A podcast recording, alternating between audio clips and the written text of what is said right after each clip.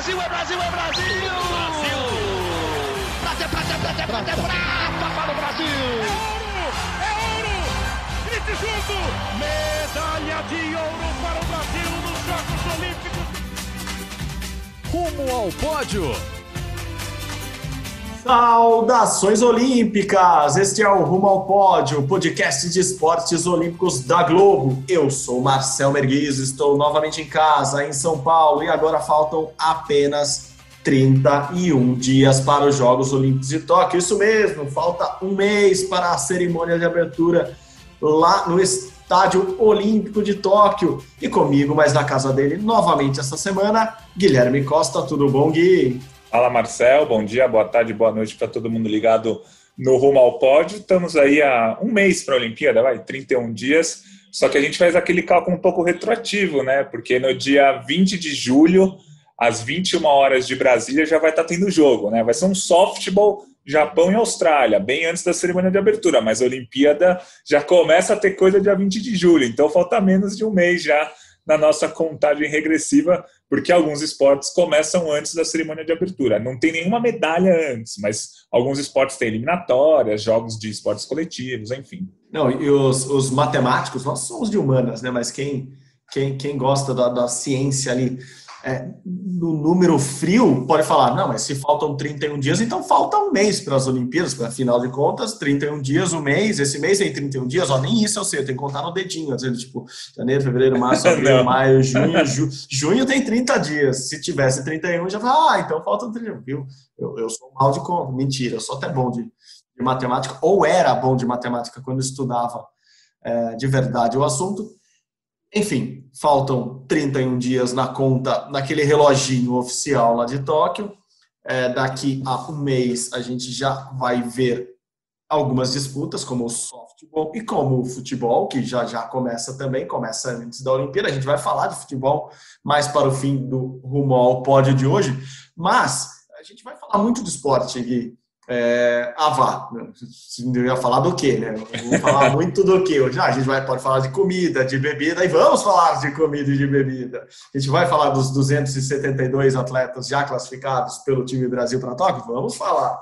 Mas antes, vamos falar aquela pergunta que a gente sempre faz no final: vai ter Olimpíada esse ano? Vão ter os Jogos Olímpicos esse ano lá em Tóquio? A gente vem falando aqui há mais de um ano, há dois anos é, há dois anos não, porque há dois anos os jogos ainda não tinham sido adiados, mas pelo menos há um ano a gente vem falando que os jogos devem ocorrer lá no Japão a partir de 23 de julho. E vamos começar justamente por isso, Gui, porque assim, essas são as grandes novidades olímpicas dos últimos dias. Acho que até por causa da data comemorativa de um mês, assim, essa contagem regressiva chega ao, ao seu limite ali, a, os números finais, então alguns anúncios, algumas oficializações começaram a ser feitas lá em Tóquio. A mais importante, me parece, dos últimos dias, é a confirmação de que vai ter público nas arenas. Assim, haverão torcedores torcendo lá, haverão torcedores no, nos estádios, na piscina, não dentro da piscina, obviamente, é do lado de fora, na arquibancada da piscina, na arquibancada das quadras, na arquibancada do estádio olímpico, mas vai ser muito restrito. Aquela restrição que os próprios organizadores de Tóquio já tinham falado, dos 10 mil lugares, dos 10 mil assentos, das 10 mil pessoas por arena, ela vai ser mantida, esse é o limite máximo, mas tem que ser respeitado, inclusive, o tamanho da arena. Por exemplo, se, uma arena cabe 10 mil pessoas, ela não vai estar lotada, ela vai estar com 50% da sua capacidade, então vai ter 5 mil pessoas o estádio olímpico que cabe 60, 70, 80 mil pessoas, aí sim ele vai ter 10 mil. É, isso me parece, do ponto de vista é, esportivo, uma boa notícia. Os japoneses não gostaram muito disso. Assim, me parece um anúncio muito criticado lá no Japão, mas, em geral, é, o anúncio de que haverá torcedores nas arquibancadas é, motiva muitos atletas que são as principais estrelas dessa de, de, toda essa brincadeira. Né? Eu vou citar um aqui, não que ele seja um exemplo de atleta no momento, mas Novak Djokovic disse, já disse há algumas semanas, que só iria disputar os Jogos Olímpicos se tivesse torcida. É, como eu disse, o Novak é, Djokovic não, não é o melhor exemplo no meio da pandemia. Mas eu acho que muitos atletas comemoraram o fato de ter torcedores lá em Tóquio. Os brasileiros não podem comemorar muito, porque além da limitação de 50% da capacidade das arenas e de 10 mil pessoas por evento, também a capacidade é, de a capacidade ao limite de, de, de torcedores do exterior. Ninguém pode ir de fora do Japão torcer. Então, o público será totalmente local. Serão só japoneses? Não. Se tiver brasileiro morando no Japão com ingresso, ele pode assistir. É, eles vão ter que. A gente até conhece aqui torcedores brasileiros que têm ingresso já. Eles passarão por um, por um segundo sorteio é, que limita justamente a 50% das arenas. E se eles estiverem com ingresso durante os jogos, no dia que eles forem sorteados, sim, eles podem ir aos jogos. Enfim, Gui, uma boa notícia do lado, ao mesmo tempo uma má notícia para o padrão japonês de preocupação com esses jogos, certo? É, e é interessante falar que assim, o máximo de pessoas em uma, uma localidade ali no Japão durante os Jogos Olímpicos, né, em algum local de competição, será de 10 mil pessoas. É, então, por exemplo, o público médio vai ser 50% nos ginásios. Um ginásio que cabe 10 mil pessoas vão 5 mil, 50%. Mas o estádio olímpico, que cabem quase 70 mil pessoas, o máximo vai ser 10 mil. Então, a cerimônia de abertura, se nada mudar, vão ter 10 mil pessoas no estádio que cabe 78 mil. É, assim, a, acho que ficou estranho isso porque, por exemplo, o estádio olímpico é aberto, né? Poderiam colocar mais gente no estádio olímpico e os ginásios que são fechados poderiam ser mais restritos ainda, né? Porque um, um lugar que cabe em 10 mil pessoas, estão 5 mil, ele não, não fica muito vazio, né? Uma, um lugar que fica, um lugar que cabe 78 mil e tem 10 mil, esse, esse vai estar tá bastante espaçado. Agora, um lugar fechado, isso vai me incomodar. Por exemplo, a arena do judô, é claro que os japoneses não torcem que nem os brasileiros, né? Os japoneses são menos expansivos, gritam menos, aplaudem mais do que falam, mas vai ter bastante gente ali acompanhando. E o judô, o Japão vai ganhar bastante. Então, assim, e, e não vai ser obrigatório um teste de Covid para você entrar no, nos ginásios. O governo do Japão falou que não precisava. Então, assim, é, eu acho que só ficou estranho isso. Como é que um ginásio de 10 mil vão 5 mil e o estádio cabe 70 mil vão ser só 10 mil? Estádio aberto e ginásio fechado. Achei estranho, mas assim, é o que você falou. Acho importante ter o público. Acho que isso é uma mensagem interessante. O que dizem é que rolou uma briga interna ali. O governo do Japão não queria público, os comitês olímpicos é, e organizadores queriam público e aí eles ganharam esse braço de ferro contra algumas autoridades médicas lá, né? Hoje a gente subiu lá no GE.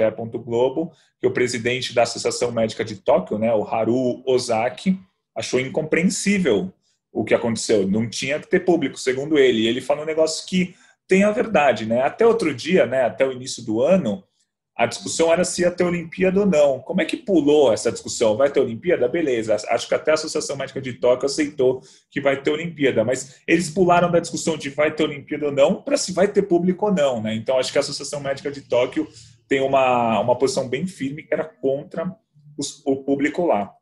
É, falando um pouco dos casos, os novos casos diários, os casos gerais no Japão têm caído, né? Desde que foi decretado o estado de emergência há mais, mais ou menos um mês e meio, caíram de 6 mil para menos de 2 mil por dia. Só que em Tóquio continuam ali quase 400 por dia. A queda não foi tão abrupta quanto no resto do país. Então isso preocupa também é, as autoridades médicas lá, lá, de Tóquio. Lembrando que a gente está falando de uma das cidades mais populosas do mundo, Tóquio, com menos de 400 casos por dia, né? 370. É um número alto e arriscado para os padrões japoneses, mas aqui no Brasil a gente tem 70, 80 mil novos casos por dia, né? Tóquio estão falando de 370 casos por dia e já estão assustados com isso. É sempre bom a gente colocar esse parâmetro, né?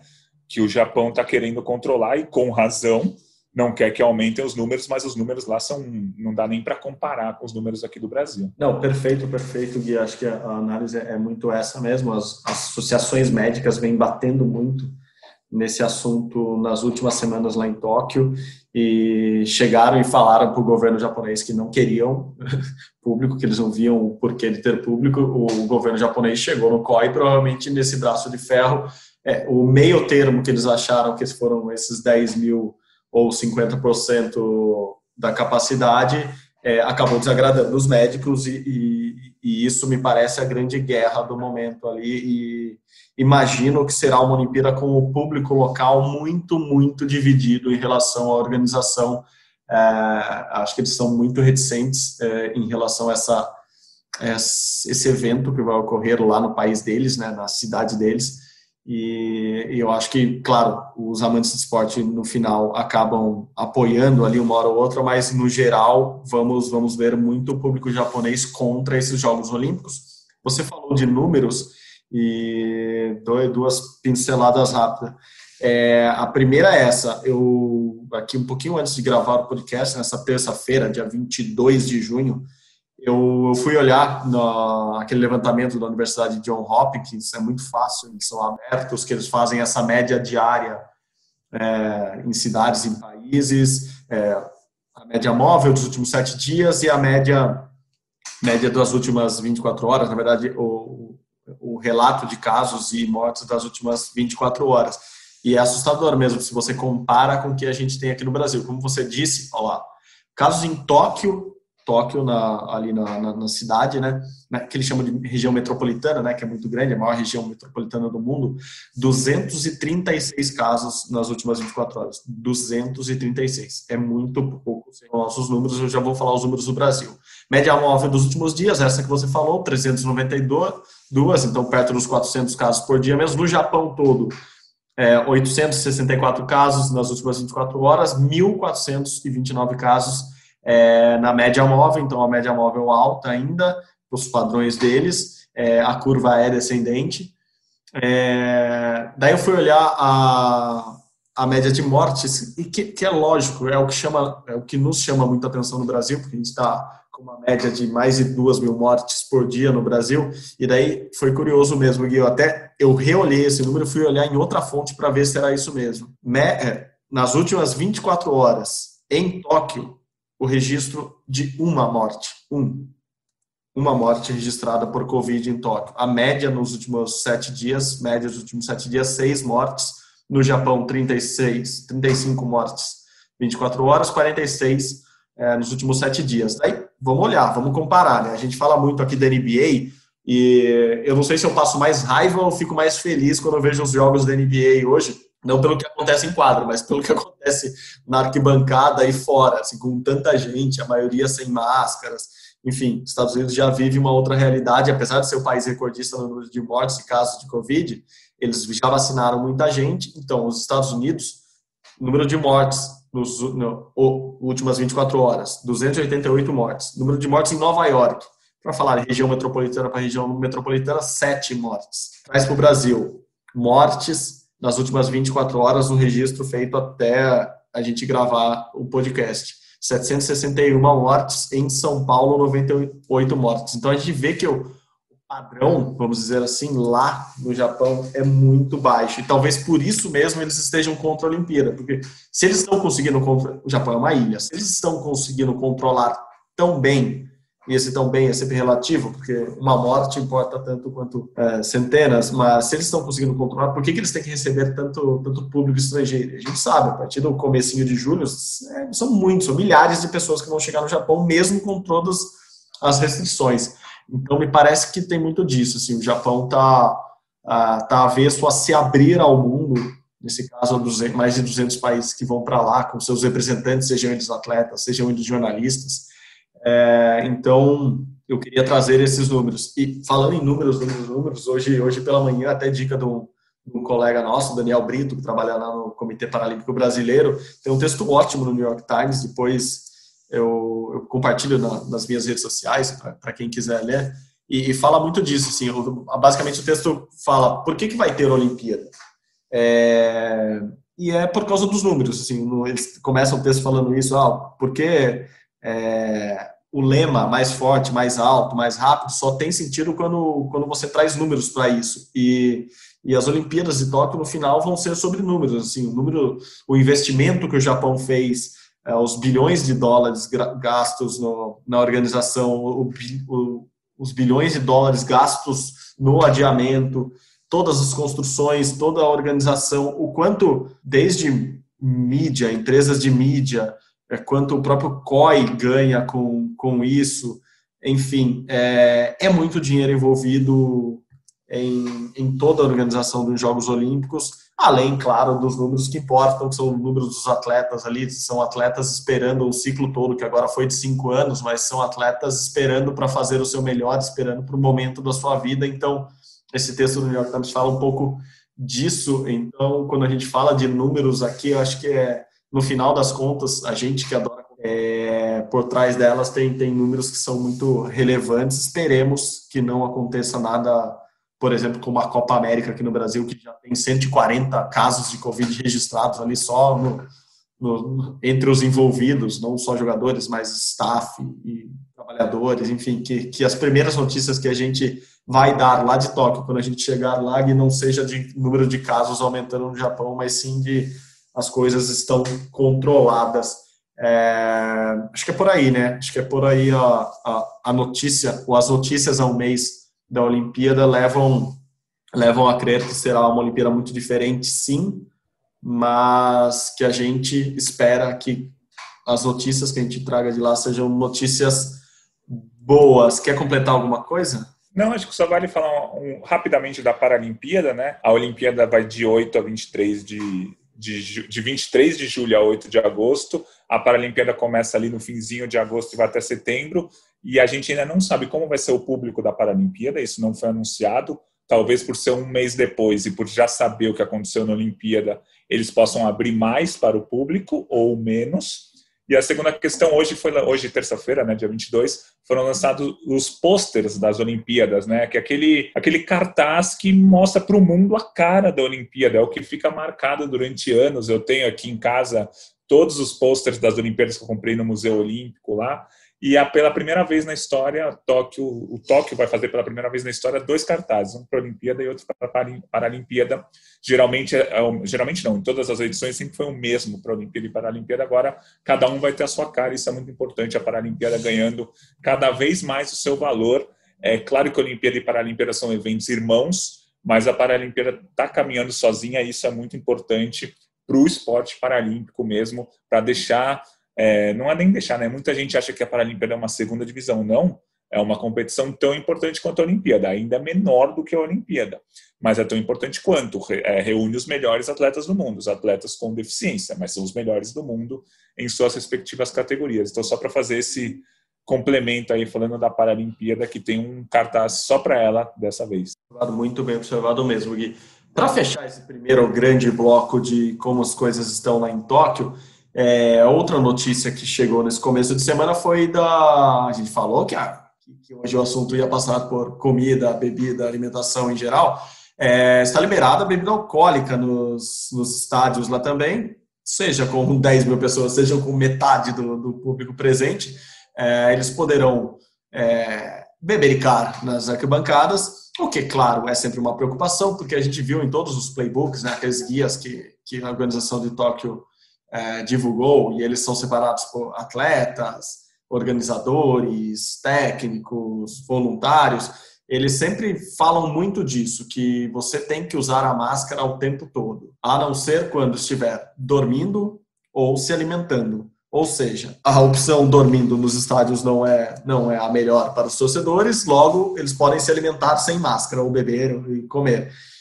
É uma notícia que, claro, deve preocupar os, os torcedores japoneses, né, os japoneses em geral, mas é uma tradição também, até acabamos de falar em números, é, que os patrocinadores muitas vezes impõem, né, que em alguns países que a gente vê que a bebida alcoólica é, é proibida, ela acaba sendo liberada nesses grandes eventos, porque os patrocinadores são muito fortes e acabam liberando. Isso deve acontecer, por exemplo, na, na Copa do Mundo de Doha, né, do Catar, ano que vem onde a venda de bebida alcoólica em público é proibida, né? até beber é, é, é proibido e devem haver ali, deve haver alguns locais específicos para você é, bebericar, chamar assim. Não, não precisa se embriagar, mas pode pode degustar a sua bebida ali em Tóquio. Está liberado, inclusive está liberado dentro dos quartos da Vila Olímpica. É, o que eu achei curioso, assim, não lembrava que pudesse ter ou que tinha alguma proibição à bebida alcoólica na Vila Olímpica. O que eu sei é que não vende na, nos restaurantes ali da vila, ou, enfim, os, os atletas, para terem acesso à bebida alcoólica, precisam sair da vila. E claro que essa é mais uma preocupação. Se o atleta sai da vila, ele está também mais propício ou mais ou menos seguro é, em relação ao vírus. E emendando uma notícia na outra, vou falar um pouco de comida também. A gente noticiou no. Eu escrevi lá no blog olímpico, lá no GE. Globo. A gente vai noticiar um pouco mais durante a semana. Vocês vão ver ainda outras reportagens sobre comida em Tóquio. E o que eu escrevi no blog foi sobre essa curiosidade de que o Brasil ali na, na base de Chuo, que ó, o Brasil vai ter nove bases em Tóquio, o time Brasil. Uma delas é do ladinho ali da Vila Olímpica, fica a 600 metros da Vila Olímpica, dá para ir a pé, dá para sair caminhando da Vila Olímpica e ir até essa base, que é uma escola que o COB alugou lá, o Comitê Olímpico do Brasil alugou é, do lado da Vila Olímpica, justamente para ser uma base ali para os atletas que quiserem se alimentar, quiserem ir lá treinar, descansar, falar com o fisioterapeuta, enfim, é, eles podem, eles terão acesso 24 horas ali. É, inclusive, uma curiosidade que desse trajeto, 600 metros, né? Dá para 600 metros, é uma volta e meia numa pista de, de atletismo, curto. Mas o que eu soube que já nos, nos testes feitos no Japão durante o verão, uh, dá um suador. Esses 600 metros da Vila Olímpica até a base de Chu não é fácil, não é tão. Assim, é perto, mas com o calor e com a umidade que vai estar fazendo agora em julho e agosto lá, o Kobe vai colocar inclusive carros, é um shuttle, um transporte para os atletas não irem a pé esses 600 metros, até porque passa por prédios ali é, residenciais, então eles vão, vão se locomover também de, em carros para chegar suando, pingando é, no local de alimentação. E os atletas vão isso se alimentar nesse restaurante do Kobe. É, cerca de 40 pessoas por vez só, então tem que agendar seu horário, tem que organizar tudo direitinho ali, distanciamento, e lá os atletas vão ter comida brasileira brasileira. Inclusive, quando eu contei para alguns atletas sobre, sobre essas opções, para saber se eles gostavam mesmo, os caras falaram, graças a Deus vai ter vaca atolada, moqueca, frango com quiabo, angu, churrasco, feijoada. Porque nem todo mundo é fãzaço de sushi, sashimi e lamen japonês. Então, os atletas ficaram bem contentes. Então, quem quiser dar uma olhada lá no blog olímpico GE. Globo, tem outras curiosidades, por exemplo, a comida que o Brasil importou lá para essas refeições não é toda. Não, é comida brasileira? É, mas vem tudo do Brasil? Não, porque tem restrições sanitárias no Japão. Então, uh, por exemplo, o arroz vem da Tailândia, a mandioca vem do Vietnã, a carne vem da Austrália, o porco vem do Canadá. O que é brasileiro, brasileiro? Os, os atletas e demais componentes, ele pode ficar tranquilo que é o feijãozinho. Então, o chefe brasileiro que vai estar lá já treinou os japoneses para fazer o feijão do jeito que o brasileiro gosta. O chefe é o Alan Salles, ele já treinou, ele já está mais de um ano treinando os japoneses e parece que tudo vai estar tranquilo. Agora, Gui, você, quando viaja, você sente saudade de comida brasileira? Você consegue, você se adapta bem à comida local ou você é daqueles que tipo, chuta o balde, vai todo dia comer hambúrguer e batata frita e segue o jogo. É, eu vou te dizer que meu paladar é meio infantil e meio clássico mesmo. Não sou tão fã das comidas asiáticas, até porque para começar, mesmo aqui no Brasil, eu não costumo comer peixe. E aí qualquer tipo de frutos do mar eu já não gosto muito. Eu estive na Coreia em 2019 cobrindo o Mundial de Natação é, pela Globo, né? Eu, Paulo Conde, também é, é produtor nosso de Olímpicos, participa aqui direto do nosso Rumo ao Pódio, o Edson Viana e o Vini, né? o Edson repórter e o Marcos Vinícius, o cinegrafista.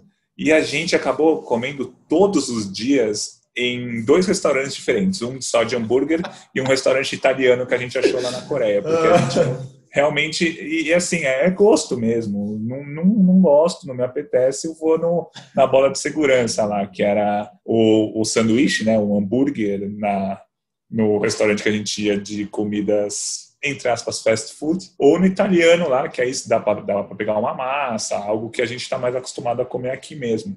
Mas aí é gosto meu. Aí, cara, eu admiro muito quem vai quem viaja para Tailândia e consegue comer todo dia comida tailandesa. Ador, adoraria gostar, mas eu não tenho esse gosto, entendeu? Acho que vai por aí. Agora em Tóquio eu não sei como que eu vou fazer, né? Tô, vamos avaliar as opções que teremos lá. Né? eu até fui brincar outro dia com, com um colega, falar, ah, como que é a cobertura de Olimpíada, Copa do Mundo, esses grandes eventos, vocês trabalham muito. Falar, um exemplo que eu sempre uso é que a gente dificilmente consegue sentar e comer de garfo e faca nesses lugares. É, isso mostra um pouco da correria que é. Então, quando você tem um tempo, você escolhe entre dormir e comer. O que eu acho que no Japão, daí eu falei para ele, o que no Japão também não serve muito de exemplo, né? Porque comer de garfo e faca lá não me parece uma, uma grande opção. É, então vamos, eu gosto muito de, de comida é, oriental, japonesa, então vou, vou tentar me arriscar nos hashis sempre que tiver algum tempinho, vou, vou tentar sentar e comer. Mas a gente conta aqui, gente, daqui, ó, daqui a um mês, daqui a um mês a gente conta aqui no podcast como, como está a nossa alimentação lá em Tóquio.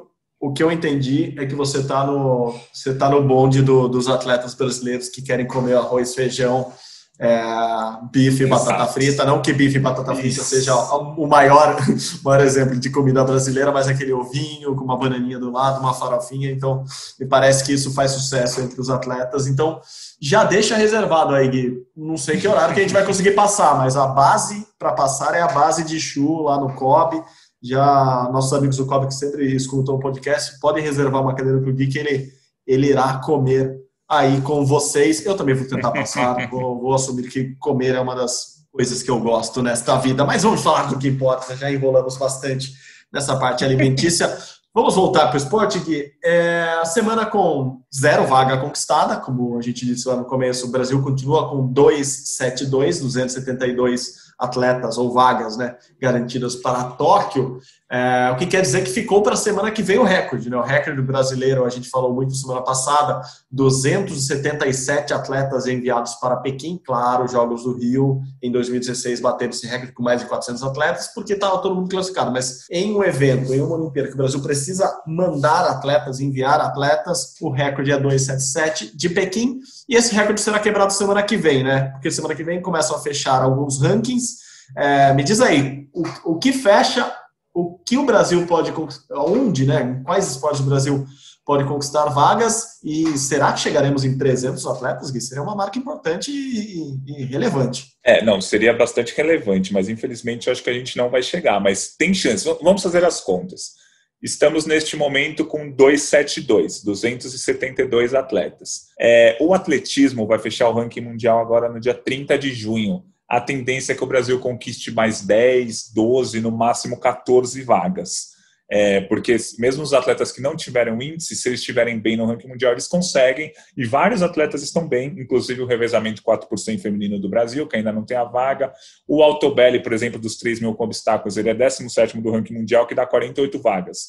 Então ele já está matematicamente classificado, só tem que esperar a confirmação. Então ele ainda não está na nossa lista, por um exemplo, mas temos 10 atletas nesse bolo. Então vamos supor que o atletismo conquiste mais 10 vagas, vamos ser até conservador nisso tudo. Acho que vai conquistar mais que 10, mas vamos supor que conquiste 10. Já vamos para 282, já, batemos, já bateremos o recorde. O ranking é fechado dia 30 de junho, então na semana que vem a gente já vai ter esse recorde provavelmente. Além do atletismo, o basquete masculino vai jogar um pré-olímpico, que a gente já comentou aqui várias vezes. É um pré-olímpico muito, muito complicado. São seis times para uma vaga só: Brasil, Croácia, Alemanha, Rússia, Tunísia e México. É, o Brasil tem que ser campeão. O campeonato é na Croácia. Então, o Brasil com desfalques, né? Muitos já pediram dispensa. Então, essa vaga é difícil. A gente vai estar torcendo, eu vou estar aqui na frente da TV berrando e reclamando, como sempre no basquete. Quero essa vaga, mas acho que ela não vai vir. Então, é, imagino que no basquete não, não venha essa vaga, mas se vier, são 12 nomes a mais. Né? Aí, aí sim a gente se aproxima dos 300. Além desses dois esportes em que o Brasil ainda pode conquistar vaga, existem esportes que têm as realocações. Então, por exemplo, levantamento de peso, o Brasil já tem duas vagas certas, né? A lista foi definida, a Jaqueline Ferreira e o Fernando Reis já estão classificados. Só que o Brasil tem dois atletas que estão ali na como reservas, digamos assim. Eles são os primeiros da lista de espera e o levantamento de peso ainda tem uma série de países a serem julgados por doping, que vão perder suas vagas. Então é possível que o Brasil conquiste mais duas vagas é, no levantamento de peso. É possível. Outra realocação que pode acontecer, saltos ornamentais.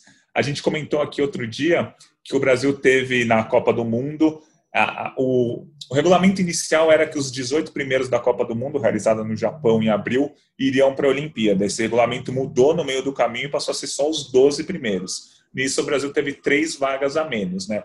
A Luana no trampolim, o Isaac na plataforma e a Giovana na plataforma. É, esses três, é, as vagas das, dos saltos ornamentais ainda vão ser realocadas. A Federação Internacional ainda não definiu, mas esses três estão na beira da lista de espera. É muito provável que o Brasil conquiste pelo menos duas dessas vagas. Então, seriam mais duas vagas nos saltos ornamentais, possíveis duas vagas no levantamento de peso, mais 10 vagas no atletismo. Isso já dá com a gente chegando ali quase nos 290.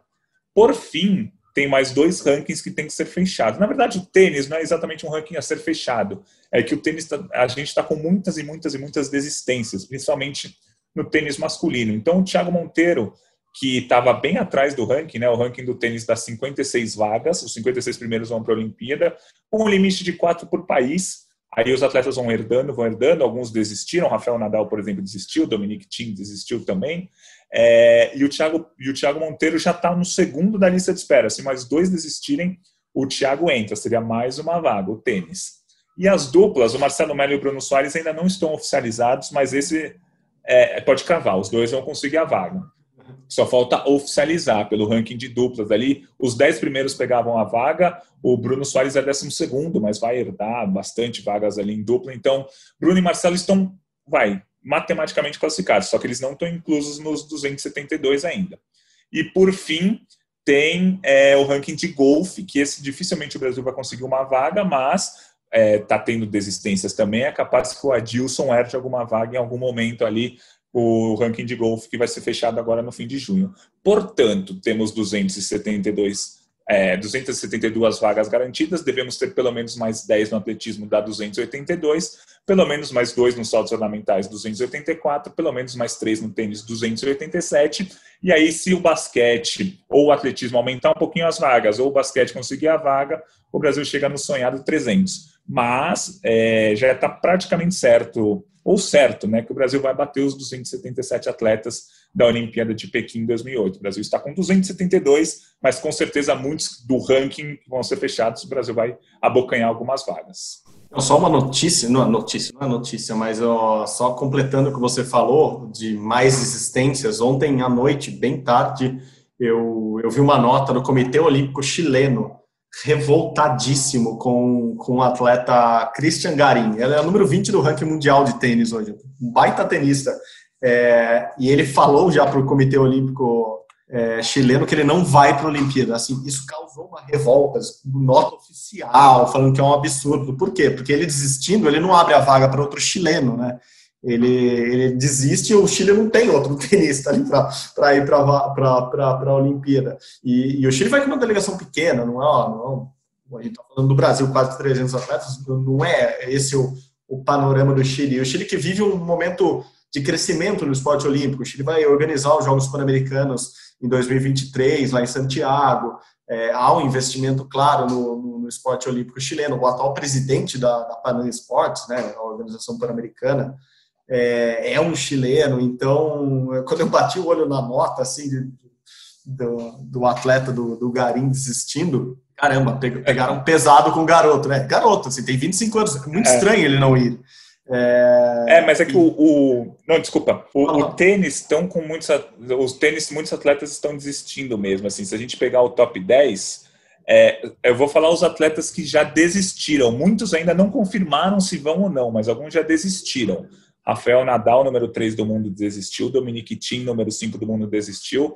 E o Bautista Agut, espanhol, número 10 do mundo, desistiu. Esses três desistiram. O Federer falou que vai, mas ainda não sabe direito como vai ser. Falou que só vai se tivesse souber os protocolos. O Djokovic falou, como você disse, que só ia se tivesse público. Agora vai ter público, talvez ele confirme que vá. O Tsitsipas também não falou muita coisa ainda sobre a Olimpíada. Então, é, muitos atletas estão desistindo. O Shapovalov, número 14 do mundo, canadense, desistiu. O Casper Ruud, norueguês, número 15, desistiu também. O chileno, né, o Christian, como você falou, também não quer ir para a Olimpíada. O John Isner, americano, já falou que não vai. Enfim, é uma lista muito grande. Isso está fazendo com que o, o Thiago Monteiro, que atualmente é o número 83 do ranking mundial, entre nessa brincadeira aí de conseguir a vaga olímpica. É, ele, ele muito provavelmente vai conseguir, porque ele está, neste momento, em segundo da lista de espera e tem muita gente ainda que vai desistir. Então, o tênis tem isso, né? Como não vale pontos para o ranking mundial, como não vale uma premiação em dinheiro, que o tênis tem muito disso, né? Você ganha o, o Wimbledon, você ganha mais de 10 milhões de reais só por ganhar o Wimbledon. Você vai para um torneio no Japão, no meio de uma pandemia, que não vale pontos, tem dinheiro, eu não sei o quanto vale para cada tenista. E aí vai, é muito o que você falou. É, o Chile, por exemplo, que vai para a Olimpíada com duas, três, quatro chances de medalha, não ter um chileno que seria número 19 do ranking mundial, para eles é, perde bastante, né? Seria uma chance clara de pódio. Sim, sim, sim, perfeito. E é, é curioso ver essa, essa relação do, do, do, do, esportista com a Olimpíada. O tênis passa muito por isso. A gente vai falar do futebol já já. O futebol, eu acho que é o grande é o grande esporte que tem essa, essa relação ruim com a Olimpíada, né? Assim, é o único esporte que tem uma limitação por idade ali para cima, né? Não para baixo. E, e, o caso do tênis me, me chama, sempre me chamou atenção, mas nos últimos anos parecia ter mudado, né? Assim, as últimas três Olimpíadas, pelo menos a gente quatro, vai desde desde Pequim a gente viu os atletas é, indo mais e agora com, com essas desistências e com o enfraquecimento, por que não, da Olimpíada, abre-se ainda mais o caminho. Acho que principalmente o Nadal não indo para o Djokovic conquistar o Golden Slam, né? Assim, que é fechar os quatro grandes slams do ano então ele já ganhou a Austrália, ele já ganhou Roland Garros, agora tem o Wimbledon na, na, nos próximos dias e depois é, depois da Olimpíada tem o US Open, que ele é muito bom, que ele, ele, que, que ele tem grandes chances de ganhar mesmo. E se ele ganhasse a Olimpíada, ele ia ser o primeiro atleta masculino, o primeiro tenista a conseguir fechar o, o Golden Slam. Só uma mulher, só Steph Graf, se eu não me engano, é, conseguiu fazer isso, ganhar os cinco principais torneios num ano só. Então, é, para um cara que adora bater recordes, ele é o atual recordista de mais tempo como número um do mundo, que está em busca da quebra do número de grandes slams, que é do Federer Nadal, é, fazer um, Golden Slam é, esse ano pode ser uma, uma grande jogada de, de marketing, vamos dizer assim, para, no final das contas, o que eu imagino que o Djokovic deve querer é acabar sua história como jogador, como o maior jogador de todos os tempos. Se os números estiverem a favor dele, ele tem um grandíssimo argumento. É, já que a gente falou disso, Gui, eu vou, vou, vou pular o meu roteiro, que na verdade é um monte de rabisco aqui. É, lá para o final, eu aprendi com você, é os anos de convivência, os seus caderninhos de, de anotações de medalhistas olímpicos virou, viraram o meu roteiro do Rumo ao Pódio. Mas já que a gente falou disso, de pessoas, de atletas desistindo das Olimpíadas, ou dessa polêmica, é, vai, não vai, é importante, não é, é, a gente não tem a divulgação oficial, mas nos Estados Unidos começaram a pipocar já os nomes né, do, dos, dos jogadores de basquete que vão compor, vou chamar de Dream Team, porque todo mundo acaba chamando de Dream Team, apesar de não ser mais um Dream Team como foi em 92 ou como foi depois, que eram todos os principais jogadores da liga profissional de basquete norte-americana na seleção, a gente tem alguns nomes que começaram a ser confirmados pela imprensa americana, entre eles, ó, não é ruim esse time de basquete dos Estados Unidos, hein? Acho que dá um jogo ali. É, Chris Paul, Damian Lillard, James Harden, Kevin Durant e ainda esse depende, claro, das finais da NBA, porque ele, ele já está com o Suns na, na, na final de conferência. Então, é, o Booker, o Bradley Beal, o Draymond Green, o Jason Tatum, enfim, tem muita gente boa já confirmando, são só 12 nomes ali, é, mas que deve ir.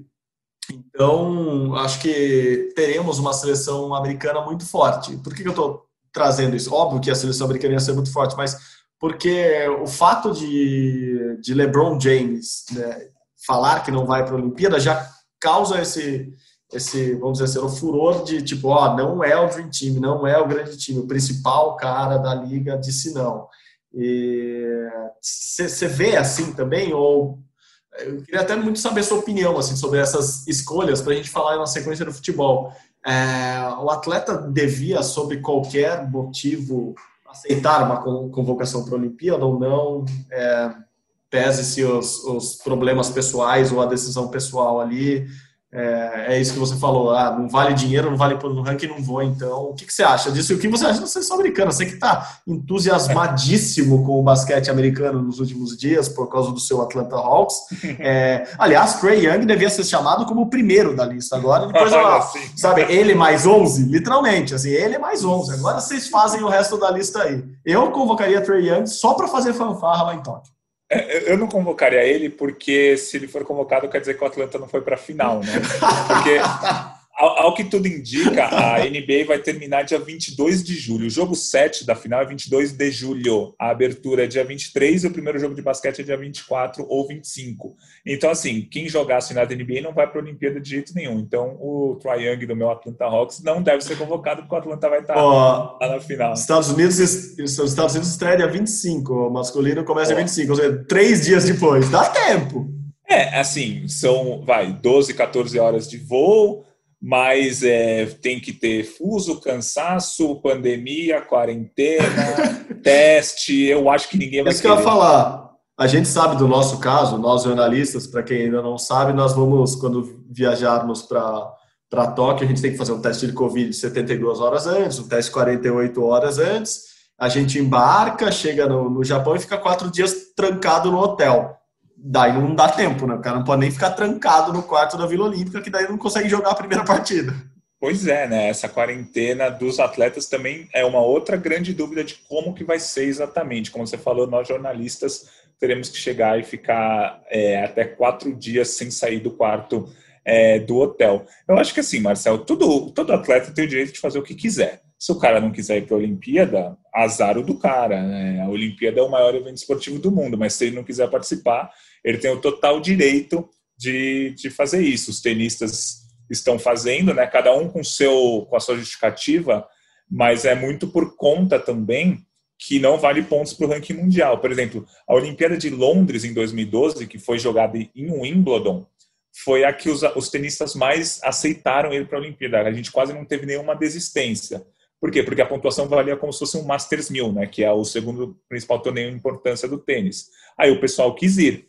Em 2016 já não valia pontos, em 2008, 2004 também, antes de Londres, também não valia pontos. Então, o, o tenista tem isso, né? O cara quer pontos no ranking e, claro, quer a premiação em dinheiro, eles estão totalmente é, no direito deles. Com relação aos jogadores de basquete, o calendário tumultuou bastante, né? A, a NBA, que é uma, uma franquia à parte né, do mundo, acho que, não vou dizer que a, a NBA é maior que a Olimpíada, mas para o basquete, a NBA é muito mais importante do que uma Olimpíada. O mundo inteiro vê a NBA como um produto gigantesco e acho e os atletas têm razão em dar muito mais valor à NBA do que à Olimpíada, os atletas do basquete. Aí acho que cada um deve fazer o que quiser fazer. Agora, eu acho que se os Estados Unidos não tomarem cuidado, eles podem perder a Olimpíada. Né? Eles perderam a Copa do Mundo de 2019 com um time que é, é, mais ou menos os nomes que você falou. É um time B barra C que é bom pra caramba.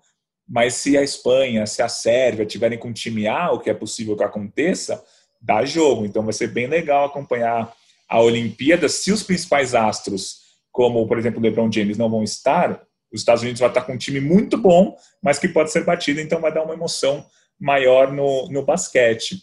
Mas eu acho que assim, cada atleta faz o que quiser. A gente ainda está esperando outro esporte, só para terminar, a definição dos atletas do ciclismo estrada, porque o Tour de France, que é a maior competição do ciclismo mundial, mais de 100 anos de existência, termina dia 18 de julho. E a prova de estrada da Olimpíada é logo no primeiro dia das Olimpíadas, dia 24 de julho. Então, os ciclistas têm seis dias para sair da França, chegar no Japão, quarentena, treinar, se adaptar ao fuso tal. Eu não sei quantos que vão topar isso, entendeu? E assim, para o ciclismo, talvez seja mais relevante você ganhar um Tour de France do que ganhar uma Olimpíada. Então, cada esporte tem a sua especificidade e eu entendo qualquer atleta que não queira ir para a Olimpíada. Mas aí eu acho legal também o Comitê Olímpico Internacional lembrar, daqui a quatro anos, oito anos, quando estiver analisando que esporte que entra, que esporte que sai, por que, que vai tirar o Karatê, que ama a Olimpíada e quer a Olimpíada acima de tudo, para deixar o ciclismo estrada que é uma modalidade gigantesca no mundo, mas os atletas não dão valor para a Olimpíada. Aí acho que vale ponderar e pôr na balança o quanto vale é, cada esporte dentro da Olimpíada. Mas, repito, cada atleta pode fazer o que quiser. Se o cara não quer ir para a Olimpíada, bom ou ruim para ele, não tem problema nenhum. Concordo com você plenamente, até aquele ditado, ah, quem perde é a Olimpíada. Não, perde o atleta. Eu acho que nesse caso é, é, ele, ele fecha um ciclo. Se, se, o cara ganha o Tour de France e seis dias depois ganha a Olimpíada, ele bota no currículo ali, pendura na parede do, do quarto, vira, vira documentário do Globoplay. A gente grava com ele lá mostrando que, que foi, foi importante para ele. É, vou aproveitar, Gui, já que estamos falando dos Estados Unidos, até nesse finalzinho de programa, é, seletiva norte-americana, essa é muito importante de natação. É, tivemos tempasso no, nos 100 metros livres, livre, né? Só aprendi também com o tempo, que o, o a, os, os, metros não são livres porque não tem barreira, né? É o estilo que é livre. É, então, no 100 metros livre e 100 metros livre, pô, também não erra o S do metros, né?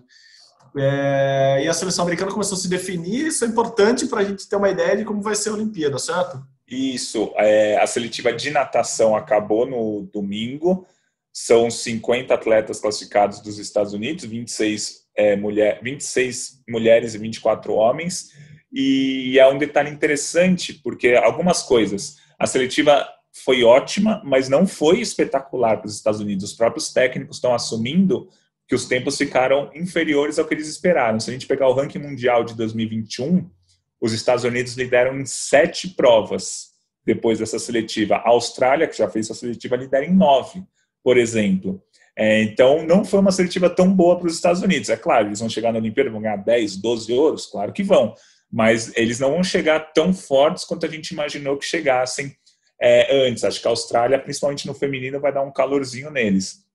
Outro ponto é o Caleb Dressel, que tem tudo para ser o grande nome da natação olímpica em Tóquio. Ele nadou 50 livre em 21,04, é, recorde norte-americano. E o César Cielo tem 20 e 91, que é o recorde mundial de 2009, ainda com os trajes tecnológicos. Então, pode ser que esse recorde mundial de 50 livre do Cielo caia na Olimpíada com o Dressel. O Dressel fez 21,04. O tempo do Cielo é 20,91. No 100 livre, como você disse, o Caleb Dressel também foi bem, mas ele ficou a 4 décimos do recorde mundial do Cielo.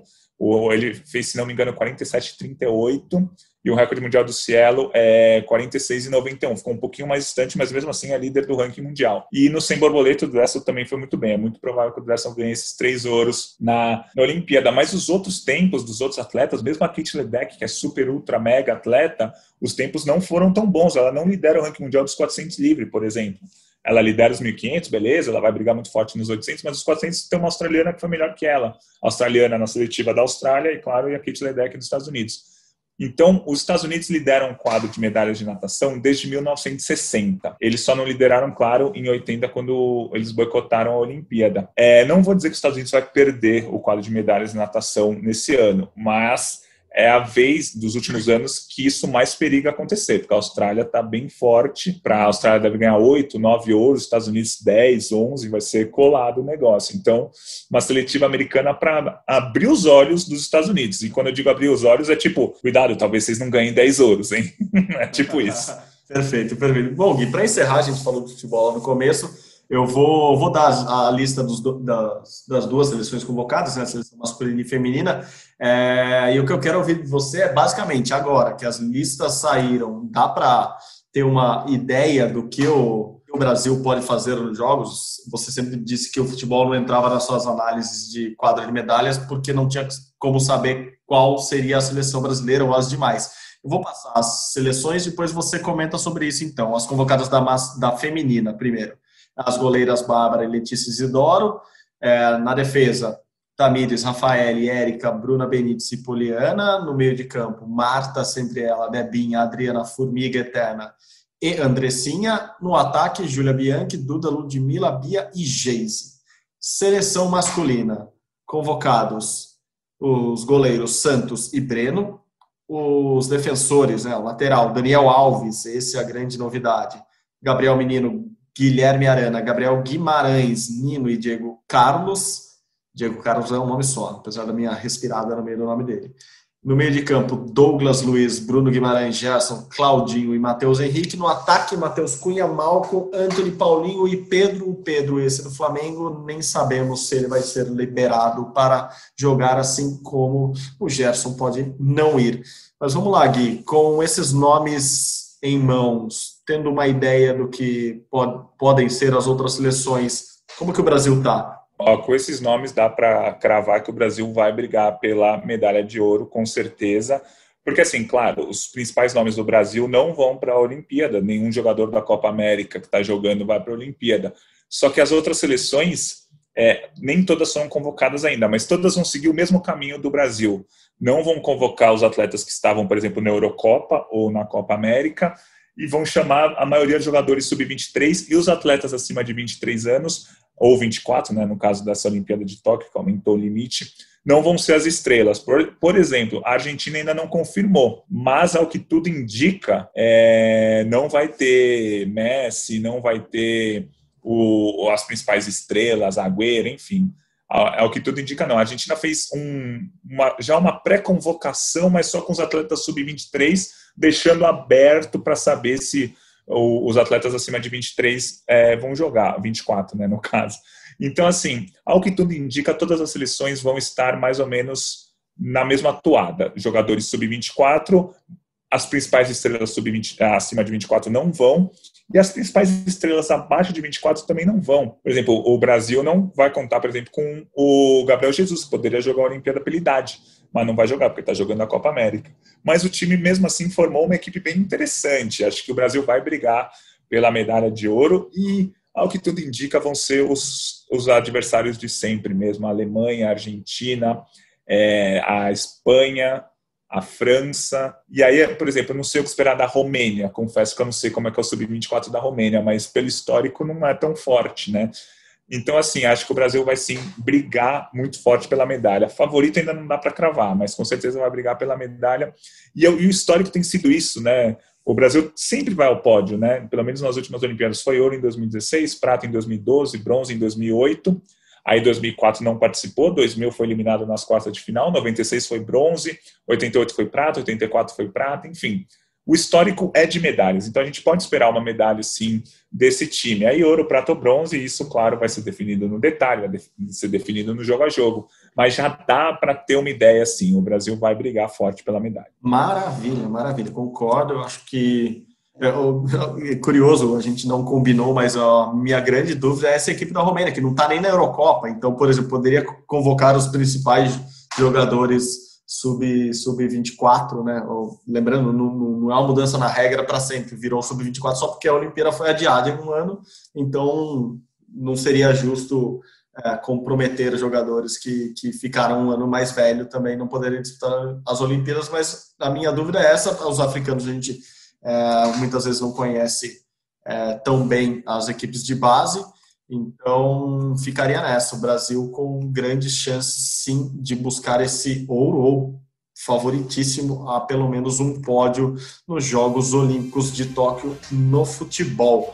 Bom, Gui, é isso. Mais um rumo ao pódio para conta. Muito obrigado novamente. Semana que vem tem mais. Valeu, é sempre um prazer participar do Rumo ao agora a edição de número 101 e cada vez mais perto da Olimpíada. Boa, boa, tá chegando, tá chegando a hora. Vamos continuar rumo ao pódio lá de Tóquio, não se esqueçam, acompanhe-nos por aqui e a gente vai passando as novidades. Este é o Rumo ao Pódio, que tem produção minha de Guilherme Costa, edição de Bruno Palamin e Pedro Suaide, a coordenação de Rafael Barros e a gerência de André Amaral. Você encontra o nosso podcast lá na página do GE, ge.globo barra Rumo ao Pódio ou nos agregadores de podcast de sua preferência. Muito obrigado obrigado novamente pela companhia. Até semana que vem. Saudações olímpicas. Tchau, tchau.